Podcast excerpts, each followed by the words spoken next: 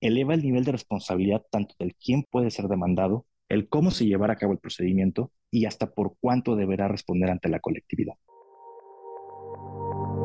Esto es Viernes de Opinión, Viernes de Opinión, un podcast original de Sánchez de Bani.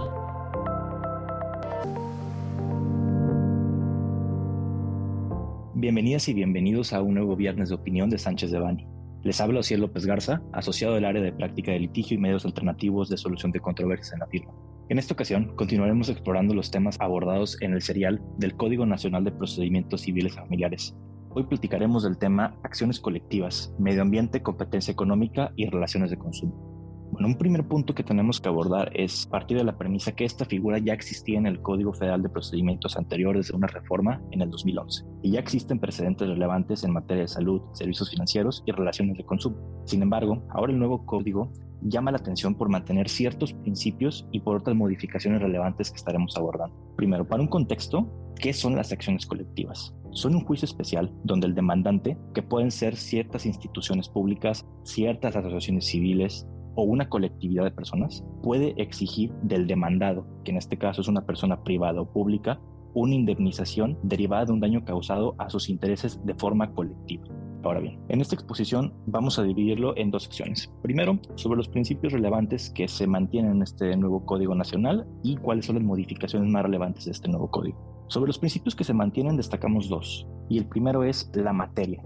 ¿Qué es lo que se puede demandar dentro de este tipo de acciones? Y, como lo decimos en la introducción de este podcast, se mantiene que son acciones relacionadas con medio ambiente, competencia económica y relaciones de consumo. Entendamos esta última de relaciones de consumo y de acuerdo con los precedentes que ya ha habido, no solamente aquellas que tienen relación con la Procuraduría Federal de Protección del Consumidor, sino también aquellas que tienen relación con servicios financieros como instituciones de banca. El segundo principio que se mantiene dentro de este nuevo Código Nacional es el método, y esto, para entenderlo, nos podemos asistir de las figuras que existen en otras jurisdicciones. En México tenemos un sistema que se llama un sistema de adhesión, donde solamente las personas que deciden hacer un opt-in o una adhesión a esta demanda colectiva son quienes se pueden ver beneficiados. Sin embargo, en otras jurisdicciones como lo es Estados Unidos, tienen un sistema de opt-out, donde las personas por solamente ser parte de la colectividad mantienen o reciben este beneficio. Por lo tanto, en México seguimos manteniendo un sistema donde a pesar de que una institución o que una empresa o una persona sea demandada dentro de una acción colectiva, no significa en automático que toda la colectividad va a recibir un beneficio al respecto, sino solo aquellas que se adhieren o que inician el juicio en su contra. Ahora bien, este nuevo Código Nacional de Procedimientos Civiles destaca en modificaciones o introducciones nuevas que no se preveían en el código anterior. La primera de ellas es la prescripción, es decir, cuánto tiempo tiene la colectividad para poder iniciar una acción colectiva. En el Código Federal de Procedimientos anterior se preveía un plazo de prescripción de tres años y medio, el cual fue ampliado a ahora cinco años. Un punto importante a destacar dentro de las acciones colectivas, particularmente en temas de competencia económica, es que México finalmente hizo el reconocimiento de la figura de una follow action, significa que para materia de competencia económica, la acción colectiva solamente se puede iniciar al momento en que se obtiene una declaración por parte de la Comisión Federal de Competencia Económica de la existencia de una concentración ilícita o un monopolio. Sin embargo, previamente lo que se ha visto es que las investigaciones por parte de la Comisión Federal de Competencia Económica podían demorar más de los tres años y medio que tenía de prescripción el código anterior. Sin embargo, este nuevo Código Nacional prevé expresamente que los cinco años para la prescripción se ven interrumpidos en caso de que se inicie la investigación ante la Comisión Federal de Competencia Económica. Es decir, no vamos a tener un cruce entre la prescripción que tenga una acción y la resolución que tenga la investigación por parte de la Autoridad en Competencia Económica. Ahora, como segundo punto, el nuevo código prevé una ampliación sobre quién es la persona responsable o demandado dentro de este procedimiento. El Código Federal anterior preveía como única posibilidad que el demandado dentro de este tipo de procedimientos solamente podía ser la persona quien causara directamente el daño. Sin embargo, la nueva disposición del Código Nacional prevé que tanto quien directa como indirectamente genere un daño a la colectividad será quien deba responder por estos daños y perjuicios y pueda ser demandado dentro de una acción colectiva. ¿Qué es lo que implica esto? Implica que las empresas tienen que empezar a replantear la forma en cómo operan y reconocer que se encuentran expuestas a un riesgo a pesar de que actúen indirectamente a través de una empresa de la cual son accionistas por los daños que se puedan llegar a causar. Como tercer punto, tenemos una ampliación de responsabilidad. Y esto es consistente con lo que la Suprema Corte de Justicia ha resuelto a lo largo de los últimos años dentro de jurisprudencia respecto a dos conceptos muy importantes, la justa indemnización y las medidas de no repetición. La primera de ellas implica que los daños que se deban resarcir tienen que ser no solamente aquellos daños directos, sino aquellos que replanteen o que puedan poner a la víctima en el estado en el que se encontraba antes del hecho ilícito siendo consistentes y anticipando las conclusiones que pudiera llegar a tener la Suprema Corte de Justicia en este respecto, al momento de hablar de una justa indemnización y, particularmente, en el caso de la existencia de un daño moral, el cual no se encuentra expresamente excluido por parte del nuevo código, pudiera implicar que las empresas sean objeto incluso de una condena por daños punitivos hacia una colectividad, pues esto ya ha sido introducido a lo largo de los últimos 10 años dentro del derecho mexicano.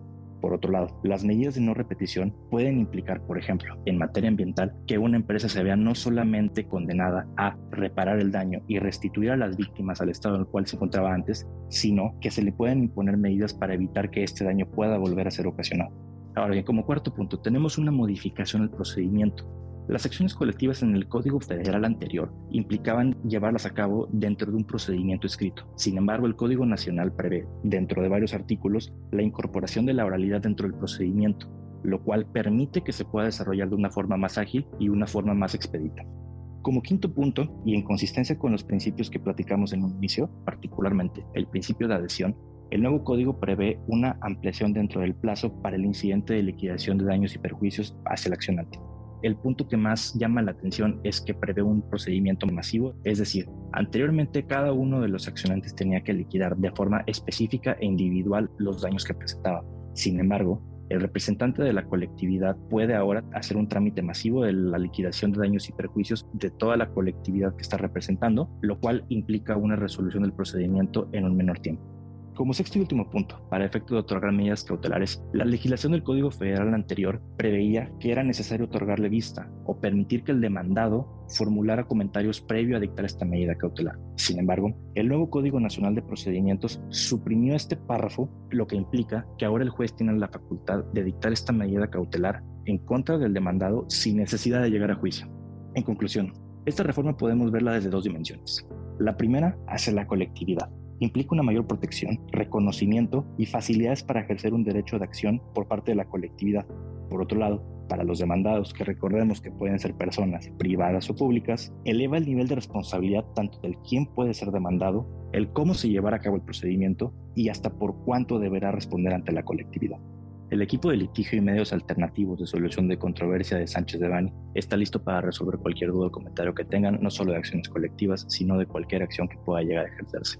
Agradecemos su atención y los invitamos a no perderse de nuestro siguiente capítulo de Viernes de Opinión.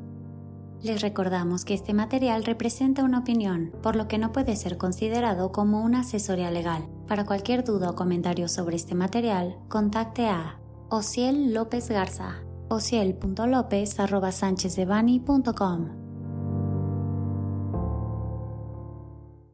Salvo especificación en contrario, los usuarios del presente podcast podrán guardar y utilizar la información aquí contenida únicamente para uso educativo, personal y no comercial. Por lo tanto, queda prohibida su reproducción para cualquier otro medio, incluyendo pero sin limitar, el copiar, retransmitir o editar sin el previo consentimiento de Sánchez de Bani S. Berry,